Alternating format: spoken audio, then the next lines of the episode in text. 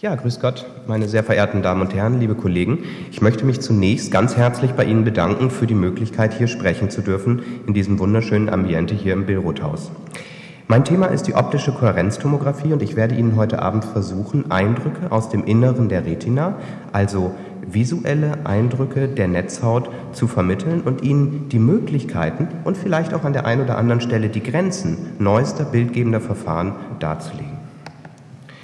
Dazu haben wir uns folgendes, ähm, folgenden Plan vorgestellt. Um zu verstehen, wie heutzutage diese Bildgebung funktioniert und welche Fortschritte sie in die Augenheilkunde bringt, ist es, denke ich, sehr wichtig zu verstehen auch, was sich vorher an Neuerungen ergeben hat. Das möchte ich kurz in der Einleitung tun. Im Hauptteil möchte ich dann kurz eingehen auf die technischen Grundlagen, Ihnen die Rolle der OCT in der Augenheilkunde, aber nicht nur in der Augenheilkunde näher bringen und Ihnen dann zeigen, welche dreidimensionalen diagnostischen Möglichkeiten man heute in diesem Fach und vielleicht nicht nur in diesem Fach hat. Am Ende möchte ich mit Ihnen diskutieren, welchen wissenschaftlichen Sinn und Nutzen das Ganze bringt, welchen Weg die Zukunft vielleicht gehen wird und stehe auch gerne für Fragen von Ihnen zur Verfügung. Wenn man die Fortschritte, die die Bildgebung in der Augenheilkunde in den letzten Jahren gemacht hat, verstehen will, ist es gar nicht so schlecht, wenn man einmal in der Geschichte ein wenig zurückschaut. Und wenn wir das etwa 150 Jahre machen und uns fragen, was war damals der diagnostische Stand in der Augenheilkunde, dann sollen das diese Bilder veranschaulichen. Dem Augenarzt, den es damals so noch gar nicht gibt, weil es die Unterdisziplin Augenheilkunde noch gar nicht gab, der konnte eigentlich nur bis zur Linse, bis zur Iris gucken, wie Sie das hier sehen können. Alles dahinter blieb ihm verborgen. Der gesamte hintere Augenabschnitt war zwar nachher histologisch, pathologisch zu erfassen, war aber nicht durch den Arzt einzusehen. Das heißt, vieles von dem, was getan wurde, verlief eigentlich im Dunkeln. Trotzdem ist es interessant zu sehen, dass schon lange Zeit vorher operiert wurde. Sie sehen hier die Operation des Grauen Stars aus dem 16. Jahrhundert und ich bin sicher, dass Herr Professor Minapace nachher noch darauf eingehen wird, wie das heute im 21. Jahrhundert funktioniert. Wissenschaftliche Arbeiten haben auch schon früh gezeigt, wie das räumliche Sehen funktioniert oder zumindest Vorstellungen darüber präsentiert. Und was ich auch ganz interessant fand, ist, dass die wissenschaftlichen Mitarbeiter damals anscheinend nicht so schwer zu finden waren wie heute. Auch den Namen Horten haben Sie vielleicht schon aus anderen Fächern gehört. Das war die Zeit vor 1849.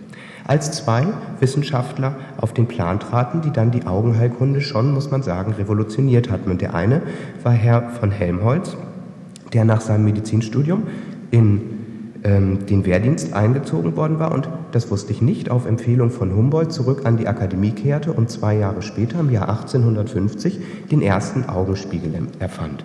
Und dieser erste Augenspiegel, der funktionierte so, dass Licht über einen halbtransparenten Spiegel in das Auge des Patienten geworfen wurde. Eine ganz simple Idee eigentlich.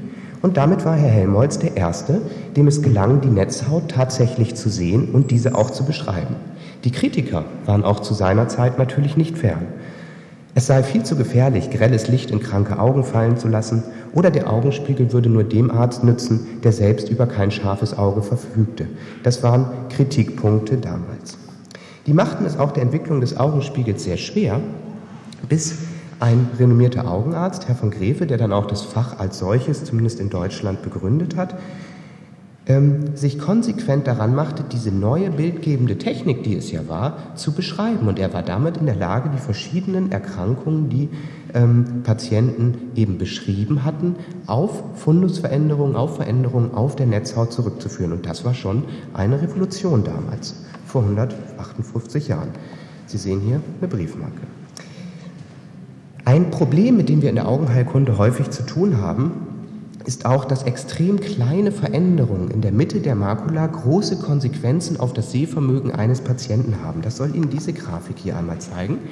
Die zeigt, dass wenn Sie nur zwei Grad exzentrisch eine Läsion haben, die also von der Mitte bis hier zu zwei Grad hingeht, verlieren Sie schon 50 Prozent Ihres Sehvermögens oder um die 50 Prozent Ihres Sehvermögens. Das heißt, gerade in der Mitte, in der sogenannten Fovea oder der Makularegion, machen kleine Veränderungen der Netzhaut große funktionelle Probleme. Und deswegen ist es natürlich wichtig, genau analysieren zu können, was in der Netzhaut eigentlich los ist, welche Krankheitsprozesse sich hier abspielen. Und dazu sind dann noch weitere Verfahren entwickelt worden. Sie sehen die Fundoskopie hier oben links, dann die Angiografie, die im letzten Jahrhundert dazugekommen ist und natürlich auch die Beschreibung des Patienten. Aber was uns bis vor wenigen Jahren immer fehlte, war die Möglichkeit, diese Veränderung, die wir dort gesehen haben, histologisch auf eine Schicht, auf eine bestimmte Schicht, in der sie stattfindet, zuordnen zu können. Und dann Achso, ja, und außerdem ist die Netzhaut natürlich sehr dünn. Das ist das, was es mit diesem Einzeller hier gemeinsam hat. Oder zwei Haare von ihnen. Zwei Haare von ihnen sind etwa Terminalhaare, entsprechen etwa auch 170 Mikrometer. Und das ist die Dicke, die eine gesunde Netzhaut in etwa hat. Also wir sprechen über sehr feine Strukturen. Im Jahre 1991 gab es dann eine zweite bahnbrechende Entwicklung.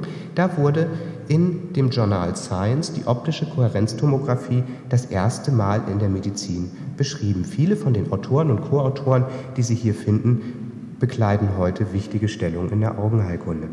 Und mit dieser optischen Kohärenztomographie war es plötzlich möglich, wenn auch am Anfang in schwacher Auflösung, aber doch ein Schnittbild der Netzhaut zu erhalten und äh, beschreiben zu können, in welcher Schicht Veränderungen vorhanden sind und wie die die Netzhaut selbst beeinflussen. Ich möchte Sie kurz, nicht langweilen, mit den theoretischen Grundlagen der OCT vertraut machen, die so neu gar nicht sind. Die sind nämlich von einem Herrn Professor Michelson, der zwischen 1852 und 1931 lebte, beschrieben worden. Und wichtig zu wissen ist, dass es heutzutage OCT-Geräte für den hinteren und für den vorderen Augenabschnitt gibt. Das Funktionsprinzip habe ich Ihnen hier einmal kurz skizziert. Man schickt Licht von einer Lichtquelle eben wieder auf einen halbdurchlässigen Spiegel, so ähnlich wie bei dem Prinzip von Helmholtz, und teilt damit diesen Lichtstrahl auf zwei Arme auf. Einer geht ins Auge hinein und wird dort an unterschiedlichen Tiefen der Netzhaut, an unterschiedlichen Geweben reflektiert. Ein anderer geht auf einen Referenzbereich und auf einen Referenzarm und dann, was Sie dann sehen, ist, dass Phasenunterschiede eben zu einer Auslöschung oder Verstärkung des Signals führen. Und das sieht man hier ganz schön veranschaulicht. Damit ist es dann möglich, Reflexionen in der Netzhaut darzustellen und Bereiche höherer Reflektivität, wie hier oben zum Beispiel die Nervenfaserschicht, von Bereichen niedriger Reflektivität abzugrenzen. Und dann hat man auch wieder das hyperreflektive Pigmentepithel als unterste begrenzende Schicht, die das Licht nicht durchdringen kann. Wie entsteht nun ein Scan in der optischen Kohärenztomographie? Das geschieht sehr ähnlich zu dem, was Sie aus dem Ultraschall kennen. Viele sogenannte A-Scans, die auf einer Linie liegen, formen einen sogenannten B-Scan. Und so ein B-Scan ermöglicht Ihnen dann, sich die Anatomie der Netzhaut genau anzuschauen. Und jetzt können Sie sich leicht vorstellen, dass wenn man an der Zahl der A-Scans, die in diesen B-Scans sind, dreht, kann man halt entweder schneller scannen oder eine höhere Auflösung erreichen.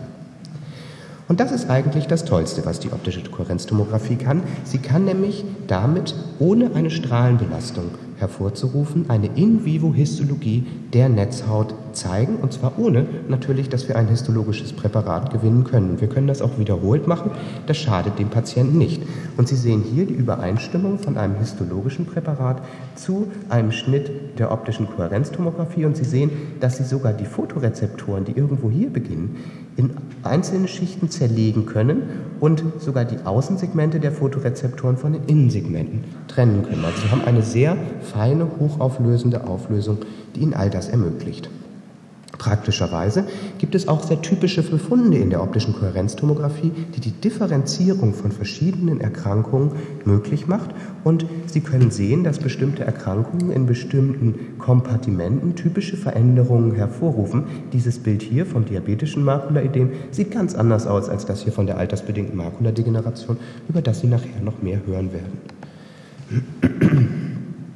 Eine weitere kleinere Revolution war dann, diese Schnittbilder, die wir bis jetzt nur einzeln erfassen konnten, mit sogenannten rasterscannenden, hochauflösenden OCT-Geräten für ganze Bereiche der Netzhaut zu erfassen. Und da sind wir eben bei der ähm, äh, CT des Auges, die Frau Professor Schmidt-Erfurt eben angeschlossen hat, angesprochen hat. Hier können ganze Bereiche der Netzhaut, die ganze Makula Region, wie Sie das hier in diesem Bild sehen, abgerastert und auch zeitgleich analysiert werden. Diese neuen, sehr hochauflösenden OCT-Scanner zeigen auch kleinste retinale Strukturen, wie zum Beispiel Gefäße. Sie zeigen wieder deutlich die Fotorezeptoren und Sie sind damit in der Lage, eine solche Netzhautdickenkarte zu erstellen. So ein Gerät ist allerdings nicht ganz so groß wie ein CT. Es ist etwa so groß wie der Oberkörper eines ausgewachsenen Mannes und kann daher gut in Praxen, in Kliniken verwendet werden. Standardanalysen dieser hochauflösenden OCT sind einmal immer die Morphologie, die wir ja nicht verlieren wollen, weil das war das entscheidende oder der entscheidende Fortschritt ja gegenüber den summativen Verfahren, die wir vorher hatten. Aber dann haben wir auch Netzhautdickenkarten und ganz neu auch Deviationskarten, die uns den Verlauf des Pigmentepithels zeigen. Und das ist natürlich wichtig für Erkrankungen, die sich in erster Linie unterhalb des Pigmentepithels abspielen. Die altersbedingte Makuladegeneration ist dafür ein Beispiel. Was auch gelingt durch die hohe Auflösung, das ist hier ein Programm von Professor Wosch entwickelt an unserer Klinik, ist, dass Sie sehen können, dass einzelne Netzhautschichten aufgelöst werden können und dann können Sie darstellen, wie dick sind die Fotorezeptoren, wie dick ist die Nervenfaserschicht, sodass sich der diagnostische Nutzen dieses Gerätes noch weiter erhöht. Sie sehen aber auch, dass begrenzte Bildqualität diese Segmentierung häufig schwierig macht. Das heißt, wenn Sie zum Beispiel eine Katarakt haben, wenn Sie zum Beispiel Medientrübung haben, dann sind natürlich alle diese auf Reflektivität basierenden äh, Programme, können da an ihre Grenzen stoßen. Und das ist ein wesentlicher äh, Teil, der in Zukunft noch verbessert werden muss und ein großes Forschungsthema. Damit hat sich die OCT auch in den letzten Jahren, und ich prognostiziere, dass das in den nächsten Jahren noch stark zunehmen wird, auch in anderen Marktsegmenten, ähm, Marktanteile erobert, wie zum Beispiel bei der Glaukomanalyse. Sie können heutzutage Sehnervenköpfe exakt darstellen mit dieser optischen Kohärenztomographie und eben schauen, wie sich die Nervenfaserschicht im Verhältnis zu einer Normalbevölkerung verhält und das dann über einen langen Zeitraum kontrollieren und so die Patienten weiter kontrollieren. Aber das Auge besteht nicht nur aus Netzhaut, auch im Vorderabschnitt gibt es OCT und Sie alle kennen diese LASIK-Methode, mit der man die Brille loswerden kann. Hier sehen Sie ein OCT von einem Patienten mit komplikationsloser LASIK. Sie sehen hier diesen Flap, der geschnitten worden ist, dann ist gelasert worden, der Flap hat sich schön angelegt. Sie können diese OCT aber auch nutzen, um eben zu zeigen, wenn es Komplikationen gibt und auch zu lokalisieren, in welcher Schicht das exakt ist. Auch der Kammerwinkel, das ist vor allem fürs Glaukom wichtig und für das Einpassen spezieller Linsen, kann damit schön evaluiert werden. Aber die optische Kohärenztomographie ist nicht nur in der Augenheilkunde anzutreffen. Sie sehen hier an diesem Bild ein Beispiel einer menschlichen Leistenhaut, also Haut aus der Leiste eines Menschen. Sie sehen die Entschuldigung, Schweißgänge, die Schweißdrüsen, wie sie hier aufsteigen und an die Oberfläche der Haut gehen und Sie sehen die Papillen im unteren stromalen Gewebe. Auch gibt es mittlerweile sehr, sehr kleine OCT-Geräte, die Sie äh, in Gefäße einführen können und mit denen Sie innerhalb von Gefäßen atherosklerotische Plaques an den Wänden von Gefäßen darstellen können. Das ist hier einer Publikation von Young entnommen. Aber noch einmal zurück zur Augenheilkunde. Ihnen waren Bilder aus dem Inneren der Retina äh, versprochen worden und die bin ich Ihnen bis jetzt schuldig geworden. Das hier ist ein Bild oder ein, ein Modell, ein dreidimensionales Modell von einem Patienten, der so in meinem Alter etwa ist, Typ A-Persönlichkeit, ähm, häufig gestresste Patienten, das ist eine sogenannte Chorioretinopathia zentrale serosa. Und Sie sehen hier deutlich eine subretinale Flüssigkeitsansammlung, die die Netzhaut hier vom Pigmentepithel abhebt. Was Sie auch sehen können, ist, dass es sich hier eine kleine Pigmentepithelabhebung befindet, aus der es sozusagen die Flüssigkeit herausleckt in diesen subretinalen Raum. Und wenn man genau hinguckt, sieht man eben, dass diese Pigmentepithelabhebung nicht ausgefüllt ist, sondern serös ist. Und wenn man das mit anderen Methoden, wie der eben schon gezeigten Fluoreszenzangiografie, äh, vergleicht, dann können Sie sehen, dass dieser kleine Punkt hier, das Bild ist einmal gedreht, genau diesem Punkt der Leckage entspricht. Das heißt, Sie können versuchen, funktionelle Aspekte mit den morphologischen Aspekten zu überlagern und dann genau zu zeigen, wo solche Veränderungen stattfinden. Und auch in der vitreoretinalen Chirurgie ist die OCT eine immer wichtigere Entität geworden. Sie sehen hier einen Patienten, dem ein Stück seiner Netzhaut herausgerissen worden ist durch seinen Glaskörper. Er leidet also an einer hinteren Glaskörperabhebung, die selten wirklich einen Krankheitswert hat. Aber bei diesem Patienten hat es eben dazu geführt, dass ein Loch aus der Netzhaut rausgerissen worden ist und Sie sehen Substanzdefekte hinein bis auf das Level des Pigmentepithels. Wir werden jetzt einmal wieder hochfahren und uns das Ganze noch einmal von der Seite darstellen. Und dann können Sie sehen, wie kleinste intraretinale Zysten sehr ordentlich formiert um dieses Loch herumstehen und eine exakte Diagnostik erlauben. Das ist das Stück, was ursprünglich mal hier drin saß. Und so können Sie im Prinzip virtuell Datensätze bewegen und ähm, sich kleinste Veränderungen innerhalb der Netzhaut angucken. Sie sehen einen ganz anderen Aspekt, aber auch dieses hier ist ein sogenanntes Makulaforamen, also ein Netzhautloch. Sie sehen die Netzhautverdickung in der Mitte und Sie sehen auch hier wieder, dass kleine Zysten, dieses sind die Zysten, das Loch, was sich hier in der Mitte gebildet hat, umgeben. Aber was Sie jetzt nicht mehr sehen hier bei diesem Patienten, ist tatsächlich dieses Operculum, dieses Stück Netzhaut, was noch am Glaskörper hängt. Aber sehr schön zu sehen hier diese kleinen, feinen Zysten, wie die genau angeordnet sind, um dieses Foramen und damit anzeigen, dass es noch nicht so lange her sein kann. Ein Patient mit einer narbigen Veränderung auf der Netzhaut Sie sehen hier deutlich die Traktionsfalten, die in die verschiedenen Richtungen weggehen und Sie sehen, dass hier eine sehr dicke Traktionsfalte liegt. Und was wir aus nur zweidimensionalen Schnitten kannten, sind diese Netzhautfalten. Das Neue ist, dass man die jetzt visualisieren kann und wirklich zeigen kann, in welchen Richtungen diese Traktionen bestehen und es ist natürlich eine Hoffnung, in Zukunft diese vielleicht gezielter und von einer möglichst nicht invasiven Seite her chirurgisch auch angehen zu können. Hier sieht man das auch nochmal ganz schön, wie diese ähm, Züge sozusagen die Netzhaut in der Mitte auseinanderziehen und zu einer Verdickung der Netzhaut, zu einem Netzhautödem führen. Dieses wollte ich Ihnen auch noch zeigen. Das sind ganz junge Ergebnisse aus ähm, dem Zentrum für biomedizinische Technik und Physik, mit denen wir seit vielen Monaten eine oder vielen Jahren eigentlich eine Zusammenarbeit ähm, betreiben. Sie wissen, dass Forschung heutzutage nicht mehr nur auf ärztlicher Seite oder nur auf technischer Seite geht, sondern dass Ziel ist, zu verbinden, bestimmte ähm, Fachbereiche, bestimmte Spezialisten zusammenzuführen. Und diese Bilder entstammen einem Gerät von Dr. Pircher, die ich Ihnen zeigen möchte. Ich habe einmal vergrößert einen OCT-Ausschnitt eines hochauflösenden OCT-Systems. Und was heutzutage mit speziellen Systemen gelingt, ist, dass sie einzelne Schichten dieser Netzhaut, das ist jetzt praktisch von oben wieder drauf geguckt, so fein auflösen können, dass sie die zelluläre Struktur des Pigmentepithels wirklich fein zeigen können.